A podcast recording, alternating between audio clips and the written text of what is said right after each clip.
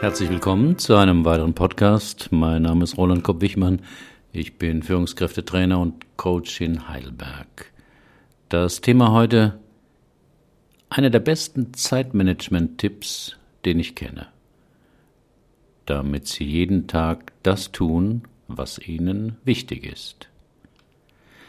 Welche Zeitmanagement-Tipps sind die besten? Im NLP, dem neurolinguistischen Programmieren, gibt es den Begriff des Modeling.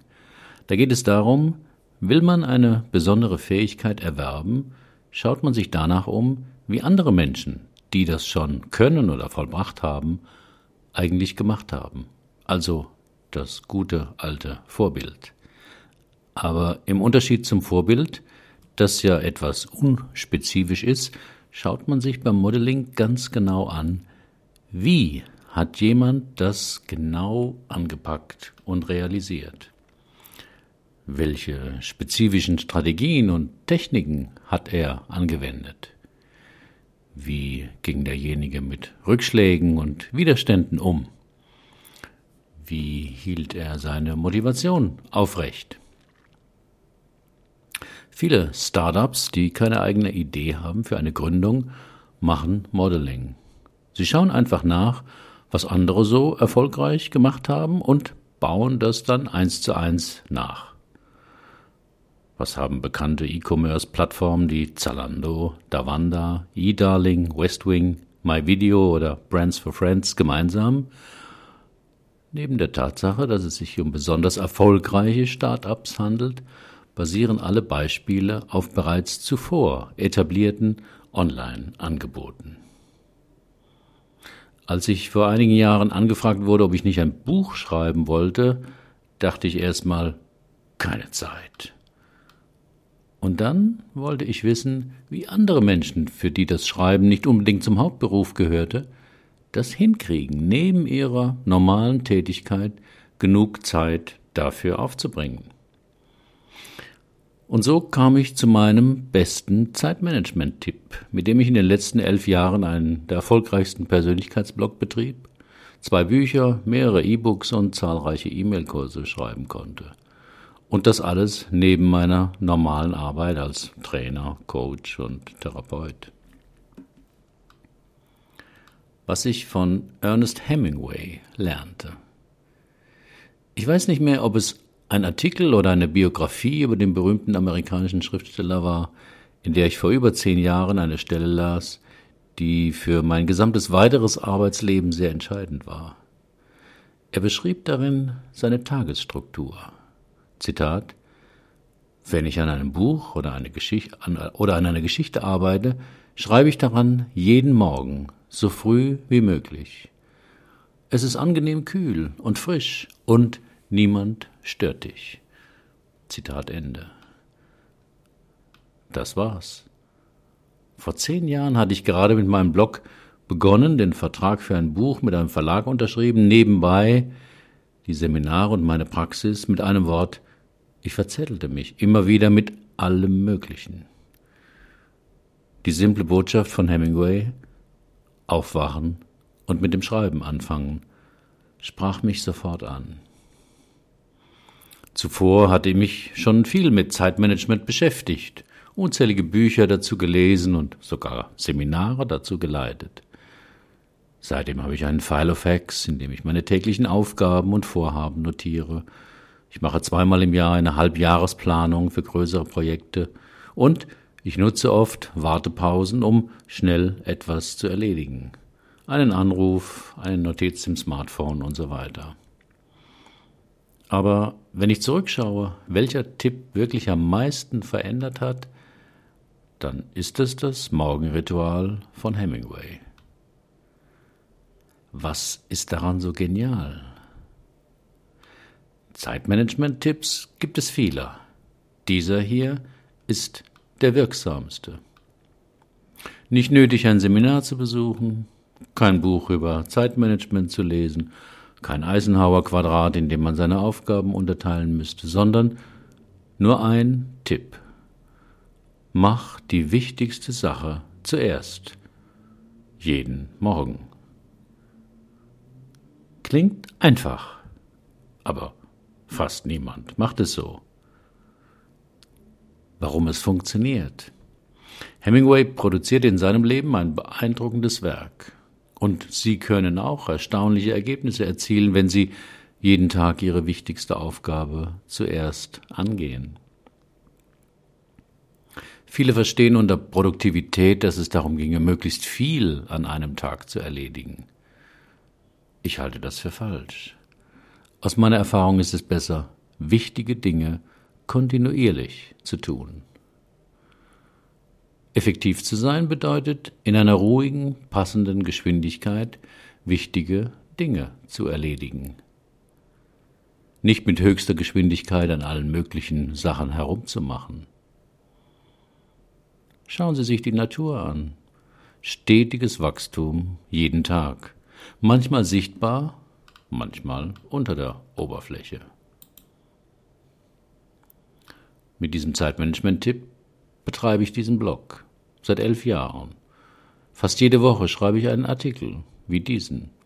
Dafür brauche ich etwa fünf bis sechs Stunden für Themenfindung, Nachdenken, Recherchieren, Schreiben, Bilder finden, Hochladen, Podcast sprechen, veröffentlichen. Eine effektive Strategie. Das meiste davon erlege ich morgens unter der Woche direkt nach dem Aufstehen. Sogar noch ohne Kaffee und Frühstück. Unrasiert, aber hellwach. Das Gute daran, den Rest des Tages weiß ich dann, dass ich für mein wichtigstes Vorhaben, das ist das Schreiben, schon was gemacht habe. Den Rest des Tages bin ich dann mit Dingen beschäftigt, die auch wichtig sind, aber nicht solche Herzensangelegenheiten darstellen.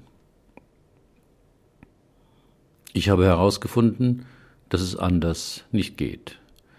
Denn meine Arbeitstage sind auch angefüllt mit allem Möglichen, was dringend und wichtig ist und dass ich kaum delegieren kann, weil ich eine Ein-Mann-Firma bin.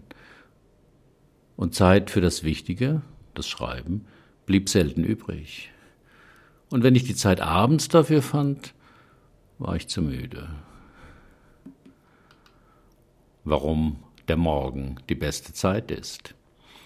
Wenn Sie eher eine Eule sind als eine Lerche, also glauben, dass Sie morgens vor elf nicht zu gebrauchen sind, können Sie diesen Zeitmanagement, Zeitmanagement-Tipp auch zu anderen Zeiten anwenden.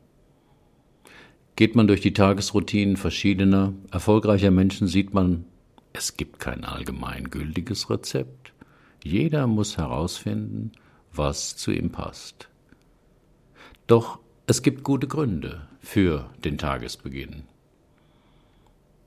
Ihre Willenskraft ist morgens meist am stärksten.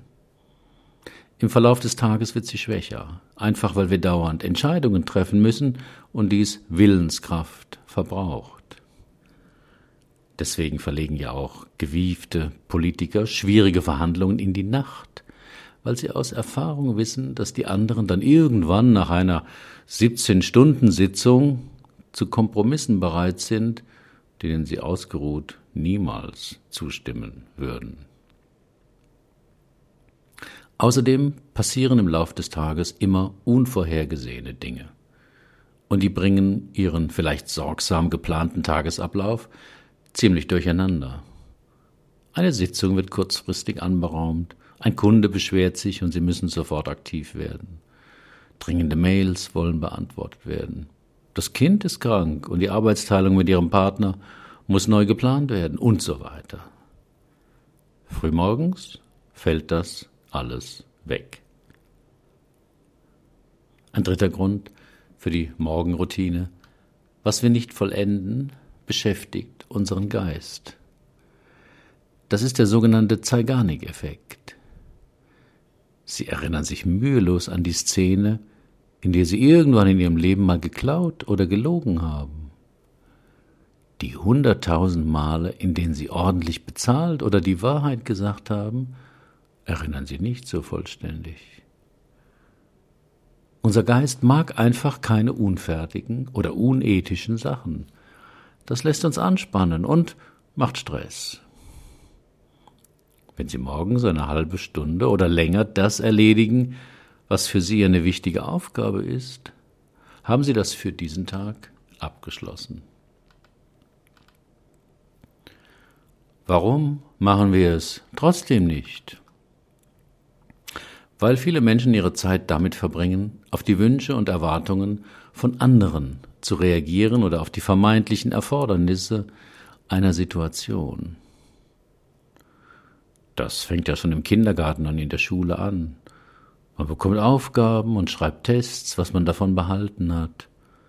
Selbstständiges Arbeiten spielt eine untergeordnete Rolle. In der Familie gibt es genauso Aufgaben und Pflichten, die wir erfüllen müssen. In meiner Kindheit, ich bin 1948 geboren, waren die sechs Wochen Sommerferien ein einziges Abenteuer. Meine Eltern hatten kein Geld, um in Urlaub zu fahren. Spielplätze gab es nicht. Auch keine Kinderfreizeiten oder Jugendlager. Mein Spielplatz war die Straße vor dem Haus. Und dort traf ich auf die anderen Kinder, die auch Ferien hatten und irgendwie die Zeit verbringen mussten, ohne Aufsicht und ohne Anleitung. Wir schafften das spielend. Doch Erziehung, Ausbildung und Studium legen uns nahe, dass wir auf Reize von außen reagieren sollten. Wir lernen aktiv zu werden und zu reagieren auf Erwartungen, Befehle, Aufgaben und Bedürfnisse von anderen. Deshalb ist es für die meisten von uns selbstverständlich und nicht seltsam, auch heute als Erwachsene als erstes auf das Smartphone zu schauen, morgens Mails zu beantworten oder die nicht erledigten Aufgaben der letzten Tage neu zu planen. Das ist verführerisch, in dem Sinn, dass wir glauben, wenn wir mal alles abgearbeitet haben, dann endlich Zeit für uns und unsere Ziele übrig bleibt. Doch, Sie wissen es, das ist eine Illusion.